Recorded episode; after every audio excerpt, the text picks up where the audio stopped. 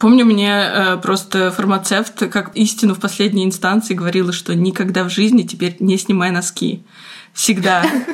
И летом, и зимой, и дома, и где бы ты ни была, просто носи носки. И она мне говорила в этом состоянии, когда у меня была температура и адски болел живот, и я хотела, искала везде туалет, и я запомнила эти слова как пророчество, просто как всегда, везде носи носки. Швырнуть бы в нее этими носками в этот момент. Да ладно, добра хотела.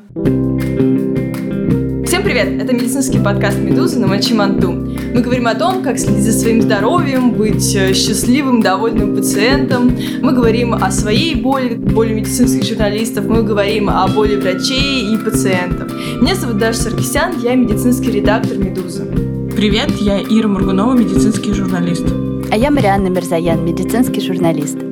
По традиции в начале выпуска благодарим нашего генерального партнера на весь первый сезон. Это онлайн-медиа о здоровье и здоровом образе жизни Купру. Спасибо ему большое. Купру много пишет о медицине и о том, как лучше заботиться о своем здоровье, а еще разоблачает распространенные мифы. Правда ли, что пить кофе с молоком вредно, а есть обезжиренные продукты очень полезно, как правильно ухаживать за контактными линзами и жевать жвачку, а также что будет, если ее проглотить. В своей работе Купрум использует те же авторитетные источники, которые используем мы для подготовки наших выпусков. А если слушать вы любите больше, чем читать, у Купрума есть свой медицинский подкаст под названием «Без шапки». И голоса его ведущих вы сегодня еще услышите.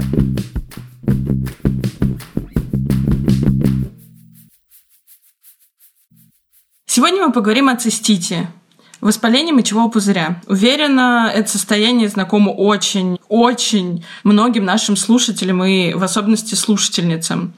Есть данные, правда, по Европе, что каждая пятая женщина сталкивается с инфекциями мочевыводящих путей – и проблем с этим несколько. Во-первых, это правда дико, ужасно больно. Натурально хочется лезть на стену, говорю это как э, та самая одна из пяти. А во-вторых, несмотря на распространенность э, этого состояния, не всегда, к сожалению, можно рассчитывать на грамотную помощь. И в итоге, как сказать, цистит становится таким спутником по жизни, к которому приходится адаптироваться, приходится как-то выстраивать свою жизнь в зависимости от этого состояния. В общем, так быть не должно. Хватит это терпеть. Кажется, что цистит – это всегда инфекция, но на самом деле так называют целую группу заболеваний и расстройств, которые возникают по самым разным причинам. Есть, например, геморрагический цистит. Это воспаление мочевого пузыря, при котором в моче можно иногда даже невооруженным глазом обнаружить кровь. Так бывает, например, из-за некоторых сильных препаратов, в том числе тех, которые применяют при онкологических и аутоиммунных заболеваниях. Еще есть лучевой цистит. Он возникает из-за лучевой терапии. Есть цистит, который возникает, когда в мочевом пузыре скапливаются определенного вида лейкоциты, белые кровяные клетки, и никто точно не знает, почему это происходит. И разные другие. Так, на сайте Британской национальной службы здравоохранения отдельно выделяют цистит, который возникает у женщины из-за калечащей гениталии операции, так называемого женского обрезания. Если причина цистита инфекция, то тут тоже могут быть варианты. Например, воспаление мочевого пузыря могут вызывать э, грибковая или вирусная инфекция, но чаще или в основном у людей с ослабленной иммунной системой. И тут нужен наш э, всегдашний дисклеймер. Ослабленная иммунная система бывает из-за химиотерапии, например, а не потому, что наступила весна. В большинстве же случаев, да, цистит – это бактериальная инфекция. Как правило, женщины с циститом сталкиваются куда чаще мужчин. И считается, что так происходит из-за того, что уретра у женщин короче и расположена ближе к анусу.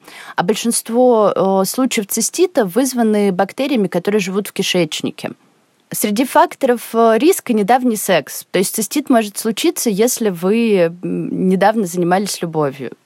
Или так уже не говорят? Нам можно, слушай, мы уже не Янка дал, Бумеры. То есть, как бы, если бы не было по любви, то тогда не будет. Тогда цистита не будет. Только по любви.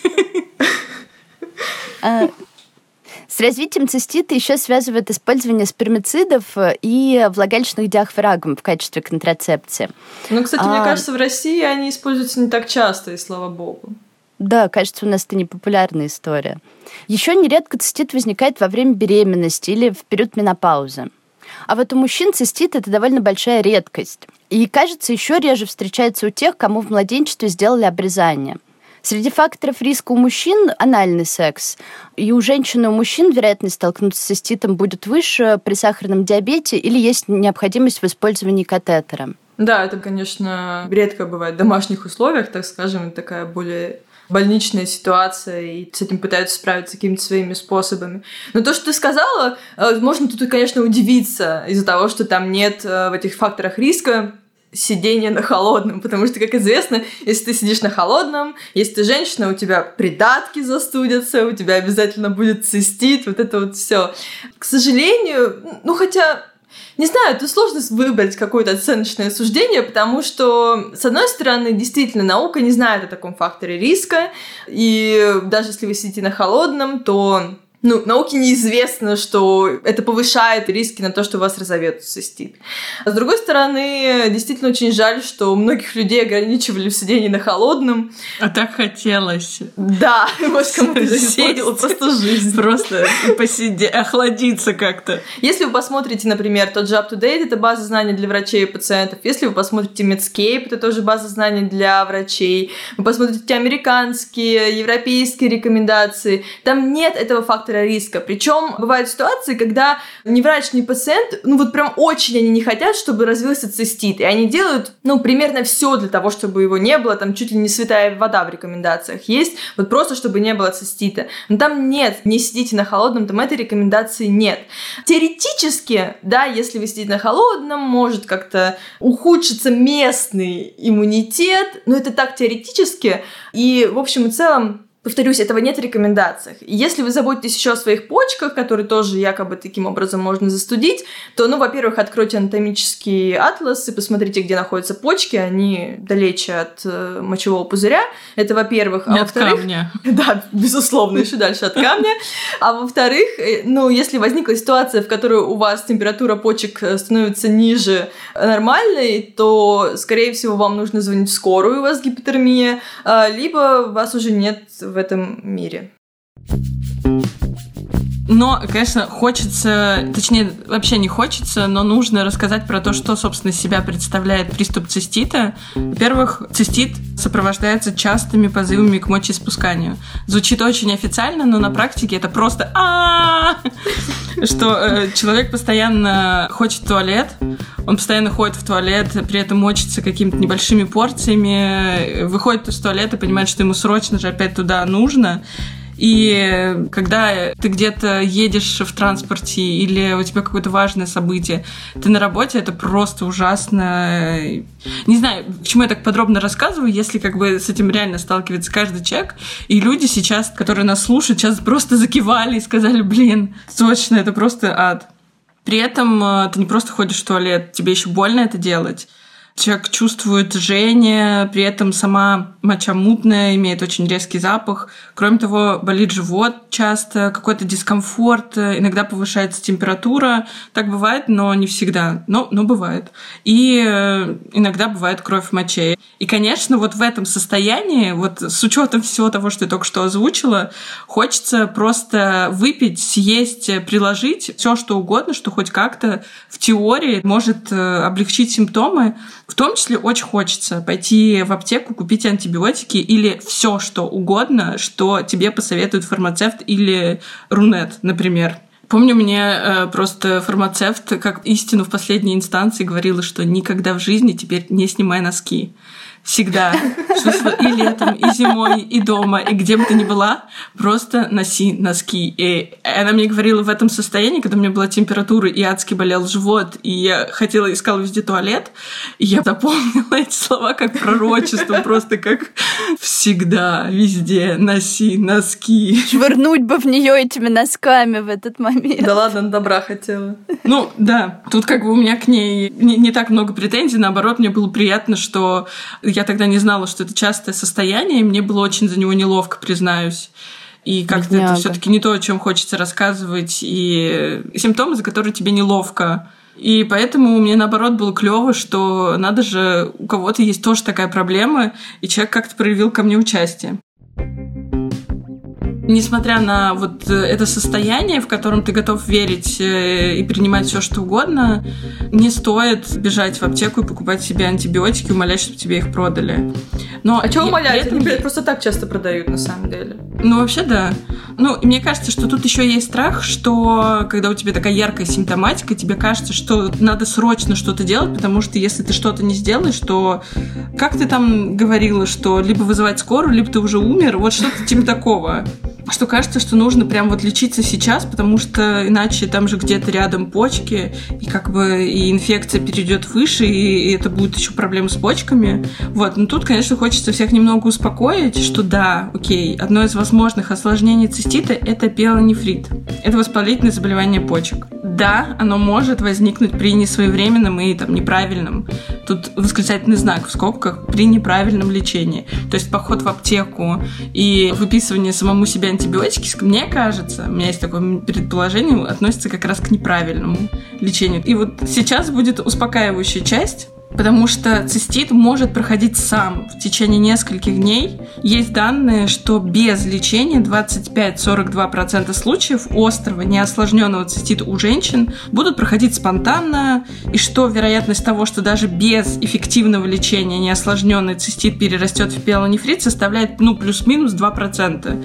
Но мне кажется, это довольно обнадеживающая информация.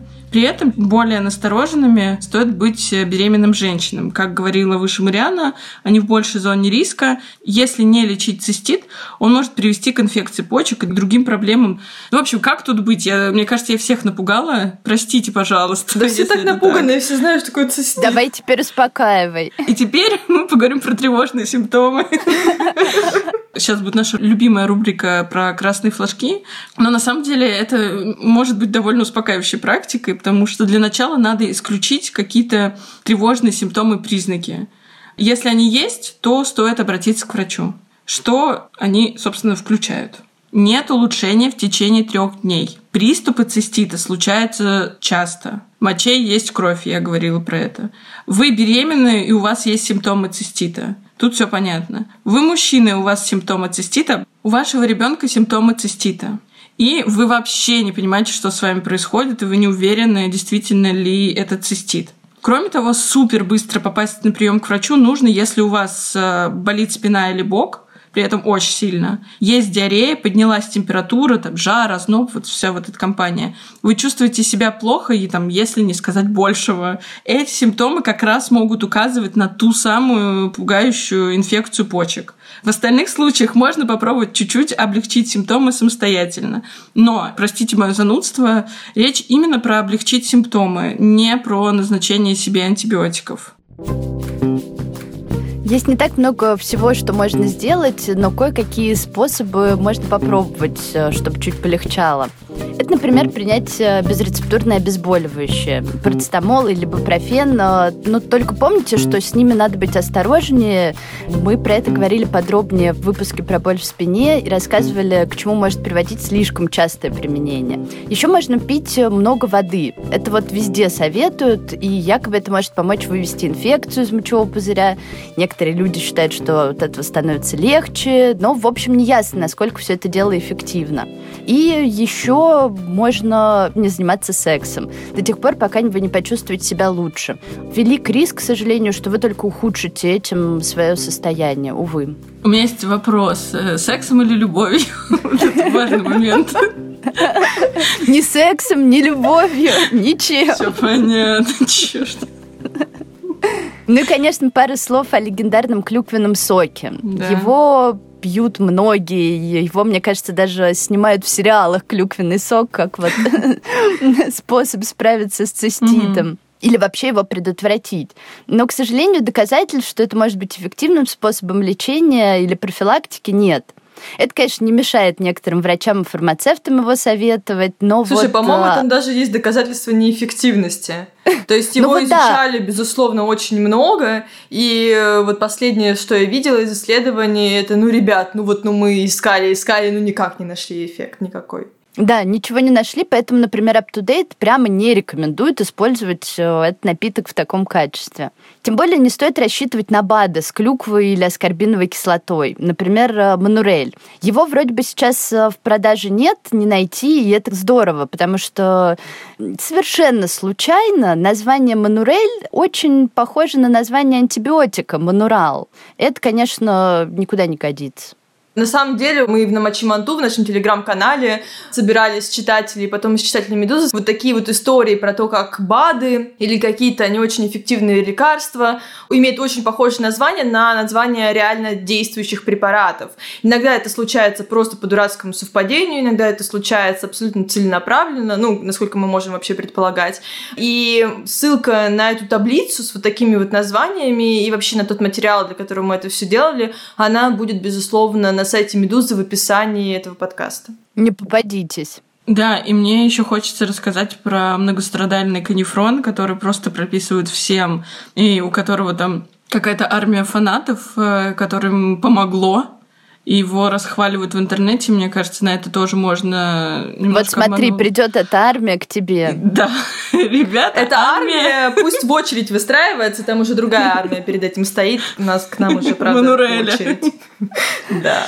Но, в общем, какая тут проблема? Если коротко, то канифрон — это растительный препарат с недоказанной эффективностью и безопасностью. Причем, кстати, не дешевый. Кроме того, его часто назначают при беременности с такой риторикой, мол, травки, попей, вообще ничего не будет, э, наоборот, поможет. Ага. Не то, что вот эти проклятые антибиотики. Ну, вы понимаете, да, мы уже выше перечислили риски от невылеченного цистита для беременных женщин, так что, ну, такое. Вреда, мне кажется, здесь больше таких советов, честно говоря. И вообще тут э, позволю такое небольшое отвлечение хочется немножко рассказать про вообще концепцию растительных препаратов, потому что я так сделала на этом акцент, и непонятно, собственно, что с этим не так.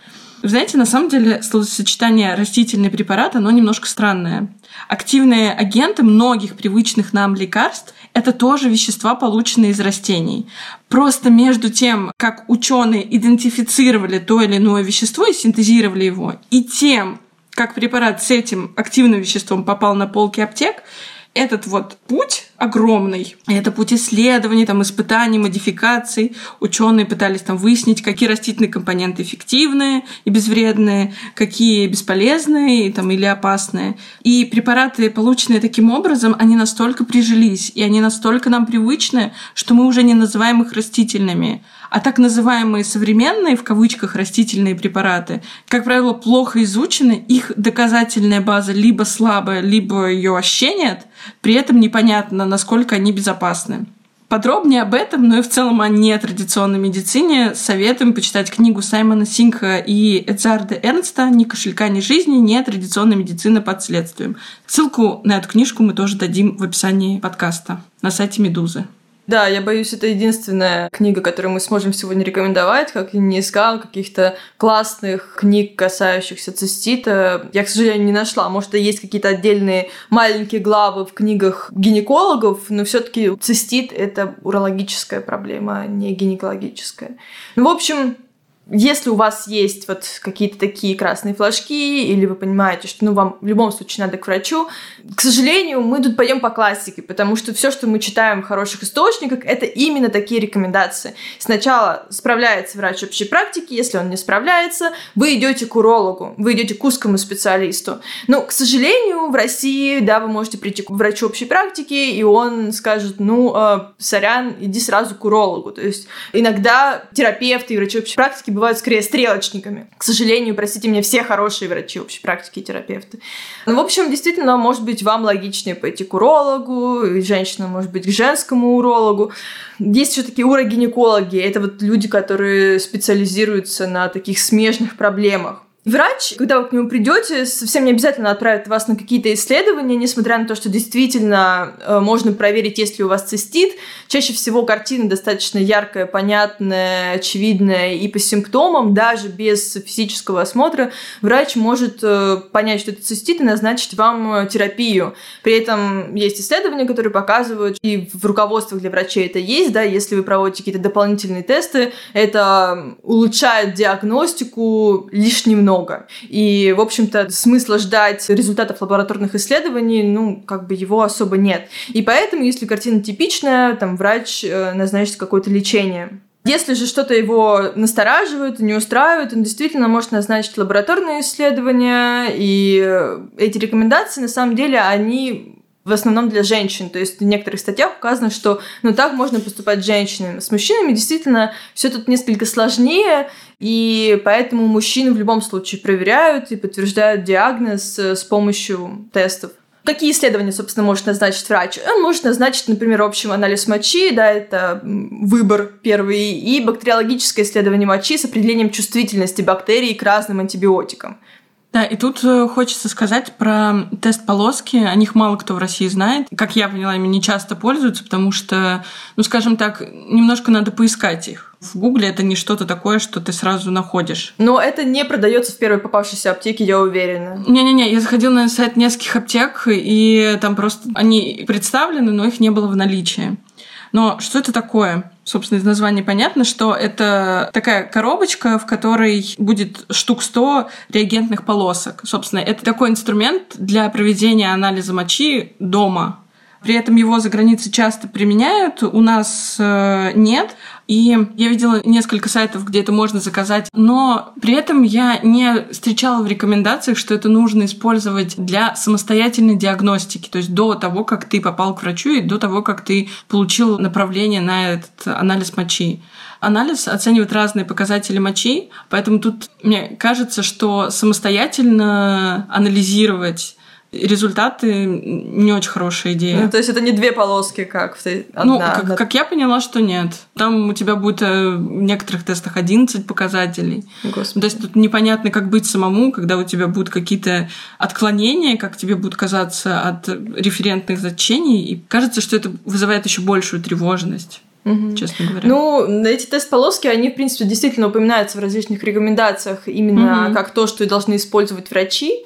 Но врачи действительно их могут использовать, это может ускорить диагностику. И также они могут назначить э, не только какие-то анализы вот такие лабораторные, но и еще инструментальные исследования вплоть до магнитно-резонансной томографии. Это нужно, чтобы поставить э, диагноз, который, вероятно, будет не диагнозом цистит. А если все-таки цистит, то чем поможет врач? Он может назначить курс антибиотиков. Мы об этом уже говорили. И по-хорошему, прежде чем сделать назначение, врач оценит, э, может ли инфекция обладать множественной лекарственной устойчивостью. Этот риск может быть выше, если, например, человек длительное время был в больнице. В любом случае, для лечения, конечно, подходят не все препараты. От того, какой антибиотик выбран, будет зависеть и то, как долго нужно будет его применять. При этом для лечения мужчин обычно используют те же антибиотики. Правда, принимать их, э, как правило, нужно немного дольше. Ну и в любом случае важно будет пройти полный курс лечения, чтобы полностью избавиться от инфекции. При этом симптомы должны начать улучшаться в течение буквально одного-двух дней после начала приема антибиотиков. То есть должно стать легче. Но стоит иметь в виду, что у врачей есть еще в запасе рецептурный препарат, который может помочь уменьшить жгучую боль, о которой так красочно рассказывала Ира. У этого препарата есть свои минусы. Принимать его можно только кратковременно, но все же для кого-то это может быть выходом. Мы вернемся совсем скоро, а сейчас вы услышите наших друзей из подкаста «Без шапки». Доброго здоровья! Это подкаст о качестве жизни простыми словами без шапки. Ведем его мы, Антон Бойко и Полина Полищук. В каждом нашем выпуске мы говорим о какой-то болезни, состоянии или медицинской проблеме и зовем обсудить это вместе с нами ученых, дотошных пациентов или классных врачей. Короче говоря, людей, мнению которых мы полностью доверяем. В один из последних выпусков мы пригласили к нам Дашу Саркисян, ведущую подкаста «На мочи манту», который вы прямо сейчас слушаете. И поговорили с ней о том, кто такой сознательный пациент, что ему нужно читать и знать, а также о том, как общаться с врачом, чтобы прием не прошел впустую. Ссылку на этот эпизод вы найдете в описании этого выпуска на сайте Медузы. И да, не забывайте поставить нам лайки, звездочки или оставить комментарий. Нам будет очень приятно. А это, кстати, опасная дорожка медицинских журналистов, потому Опасно. что в какой-то момент может показаться, да, что ты знаешь все, но на самом деле не знаешь ничего. А потому что обычно идут гуглить, догугливаются до рака, и вот это, ну, скажем, путь, который достаточно типовой. А потом к врачу не возвращаются, и еще не долечиваются при этом. В России, когда ты приходишь к врачу и начинаешь умничать, вполне вероятно, ты столкнешься с тем, что на тебя очень нехорошо посмотрят и скажут, а вы врач? Это как минимум, да, а максимум, конечно, пошли. Я так как-то раз делала, и меня очень сильно обстебали хирурги, но в итоге мой диагноз оказался правильный. А на твой взгляд, зачем пациенту, в принципе, быть классным? Для чего или для кого? А, ну, чтобы жить дольше. Ответ довольно очевиден.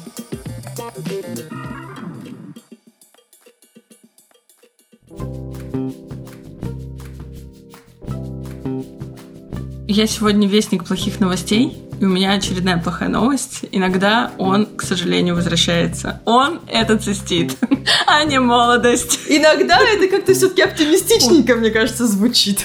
Ну, это вторая плохая новость. У 20% женщин с острым циститом впоследствии случаются рецидивы. И речь идет не о рецидивах в таком строгом смысле слова, а скорее о реинфекции то есть новых приступах э, острого неосложненного цистита. И они при этом могут даже быть э, вызваны одной и той же бактерией. В отношении мужчин такой статистики я не нашла. Если вы ее нашли, присылайте ее, пожалуйста, мне на подкаст собакамедуза.io.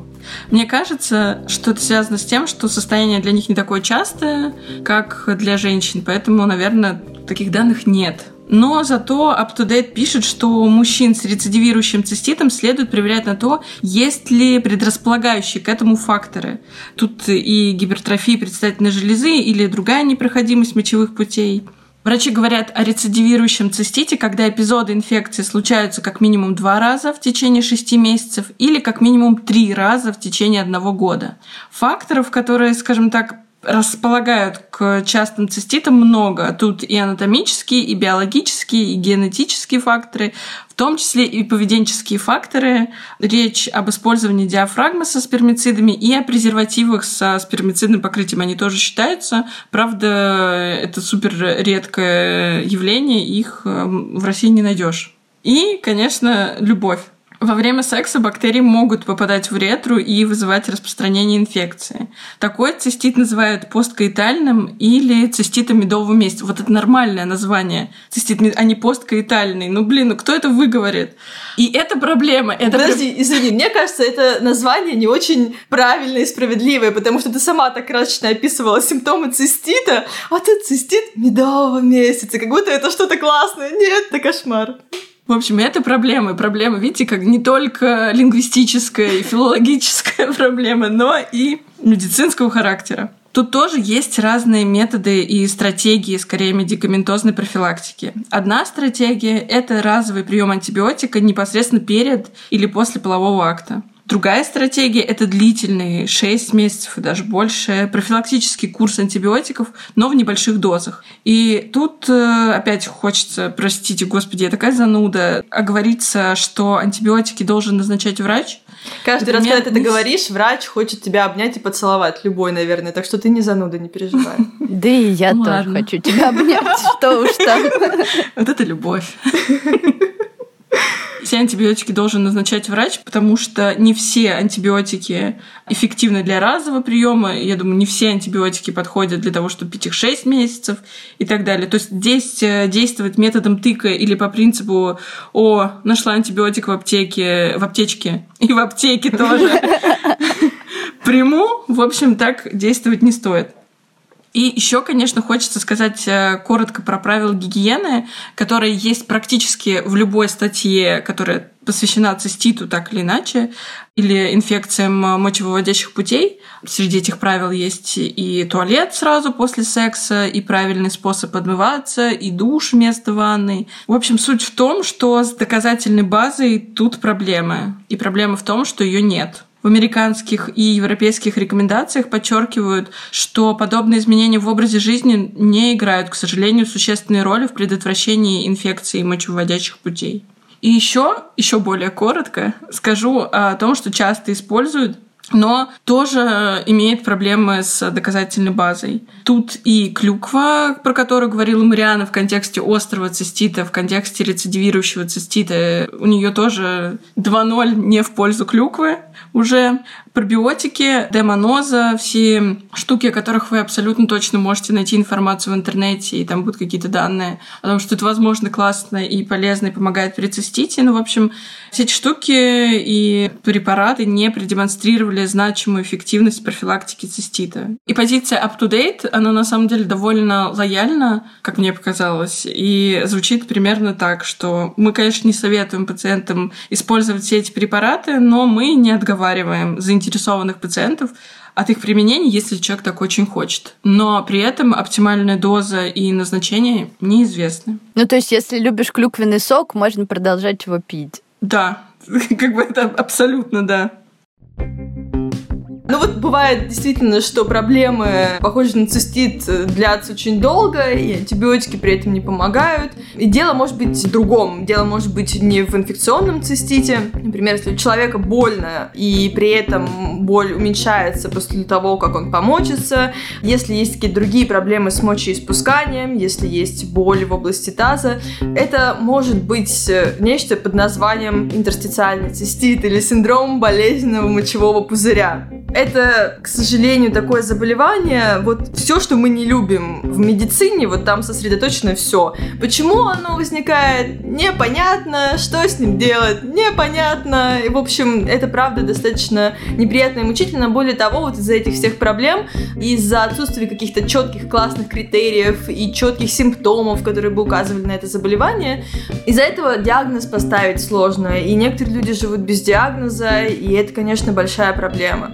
Ну, хороший врач, чтобы поставить диагноз, он ну, не просто окинет вас взором и задаст пару вопросов, он назначит некоторые исследования, чтобы исключить какие-то причины, которые легко и просто устранить. Например, бывает так, что у женщин есть миома матки. Про миому мы говорили в выпуске про э, менструации, и, в общем, это некое образование нераковое на матке. А, и, в общем, оно может давить на мочевой пузырь, да, и вызывать похожие симптомы. Бывает, что есть камень в мочевом пузыре, это тоже вызывает такие симптомы. И есть исследования, которые могут исключить вот все эти состояния.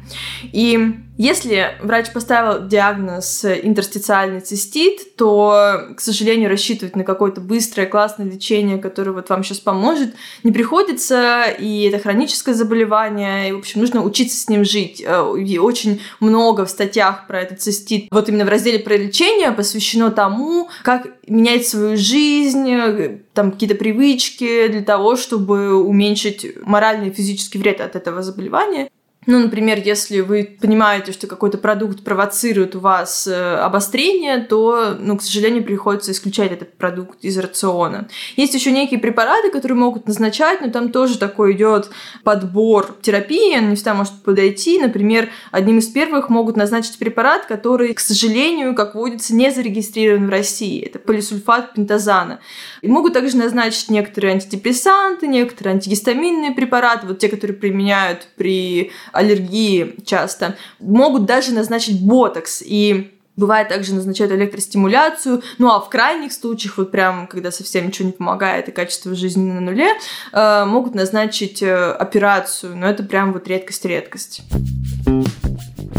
И в завершение, можно, пожалуйста, я еще немножко поною, потому что, как вы уже смели заметить, для меня это тема нашего сегодняшнего выпуска довольно болезненна в прямом и переносном смысле, потому что у меня тоже довольно часто были эпизоды цистита в юности, и сейчас, когда мы готовились к подкасту, обсуждали какие-то вещи, честно говоря, во мне немножко поднималась, да не немножко, во мне поднималась волна возмущения, потому что я вспоминаю год, когда у меня чуть ли не каждую неделю были приступы, не только каждую неделю, это вообще была какая-то постоянная проблема, с которой я за тот год научилась жить, как-то адаптировалась, очень сильно изменила свои привычки и Просто даже то, как я езжу в институт, подстраивала под эту логистику. Господи. Чтобы по дороге был туалет, да? Ну да, чтобы как-то быстрее доехать, э, успеть сходить в туалет перед парами. Мне страшно и неприятно от того, что я в какой-то момент смогла к этому адаптироваться. И я вообще удивлена способности человека реально адаптироваться к хреновому качеству жизни. И при этом, конечно же, э, я зачем-то храню все назначения, которые мне когда-либо кто-либо выписывал. Все, что... Чтобы потом пойти отомстить или зачем ты это Видимо, все таки пойдешь кидаться носками. Да, нет, мне кажется, потому что я, видимо, просто не, не могу нормально убираться в квартире. Это вообще это тема отдельного подкаста. Но я для интереса нашла выписки 2010 года, и там, конечно же, был Канифрон, там, конечно Господи. же, был Манурель, и вся вот эта компания. И я понимаю, что во многом я тогда считала, что это со мной что-то не так, что у меня какая-то очень неприятная такого интимного характера проблема, и что, а вдруг, ну как-то это я что-то неправильно делала, что-то такое плохое, ну там, ну, в общем, mm-hmm. что в этом есть какая-то моя вина, потому что это же не проходит. Я вот делаю, э, пью эти лекарства, они помогают. Так, и... имена этих врачей и их адреса, я пошла.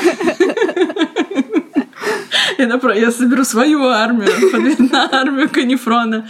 Ну вот, а сейчас я понимаю, что на самом деле мне не хватало хорошего врача, с которым можно было бы поговорить, обсудить, составить дневник какой-нибудь мочеиспускания и понять, с чем это может быть связано, там, какое лечение можно здесь назначить. Вот это не помогает. Давай попробуем какую-то другую форму терапии, другой способ терапии.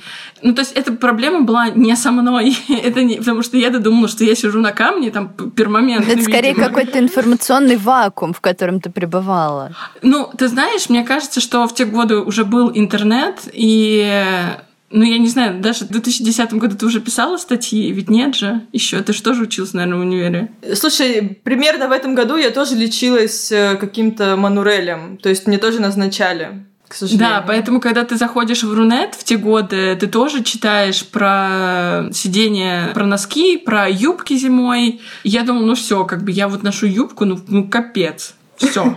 Теперь это будет со мной просто по жизни.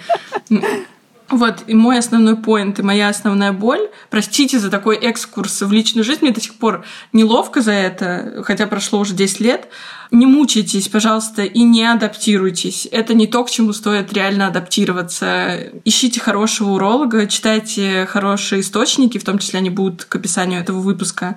И прежде чем покупать тот или иной препарат, который вам назначат, поищите что-то про него на том же UpToDate, Midline, NHS, Drugs.com. В общем, почитайте хотя бы что-то про это. И возьмите все это дело под контроль. С вами был медицинский подкаст «Медуза на Мочи Манту». Огромное спасибо нашему прекрасному продюсеру и редактору Анне Чесовой и не менее прекрасному и не менее терпеливому и не менее терпеливому саунд-дизайнеру Вите Давыдову. А еще вам, дорогие слушатели, чтобы не пропустить новые эпизоды, на нас можно подписаться. Мы есть везде, на всех основных платформах. Ссылки на них вы найдете в описании этого эпизода на сайте Медузы. Новый эпизод будет ровно через неделю. А пока можно послушать другие подкасты Медузы. Например, с каникул вернулся подкаст «Калькулятор», подкаст о финансовой грамотности. Благодаря Наталье Грибуле и Назару Щетинину вообще я начала применять к себе не только такие понятия, как цистит, но и инвестиции инвестиции и акции. В общем, я теперь э, планирую варианты безбедной старости. Получится ли у меня? Это вопрос. Напоследок еще раз большое спасибо нашему генеральному партнеру медиа здоровья и здоровом образе жизни Купру. Его публикации можно читать на сайте, а можно прямо в социальных сетях, в ВКонтакте, Фейсбуке, мессенджере Телеграм и даже в Инстаграме. Например, недавно у Купрума вышел пост о том, правда ли, что есть некие наиболее ценные часы для сна и что очень важно ложиться спать до определенного времени. Ссылку на этот пост мы оставим в описании эпизода на сайте Медузы. С вами была я, Ира Мургунова, медицинский журналист. Я Даша Саркисян, медицинский редактор «Медузы». И Марианна Мирзаян, медицинский журналист. Пока. Пока-пока. Пока. -пока. Пока.